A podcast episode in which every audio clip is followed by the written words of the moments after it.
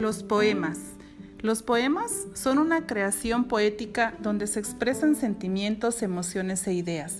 Los docentes debemos animar a los niños a leer poemas. Un buen comienzo es que nosotros leamos y les leamos poemas a nuestros alumnos. Esto les va a abrir una puerta para ver y sentir el mundo de una manera diferente. Porque la poesía se hace con palabras. Ese es su material de trabajo y las palabras son muy poderosas. Las palabras no son de nadie, las palabras son de todos para hablar de cerca o de lejos. Te invito a que cuando leamos un poema nos preparemos y concentremos, porque algo muy importante va a pasar. Las palabras convertidas en poema van a cobrar vida.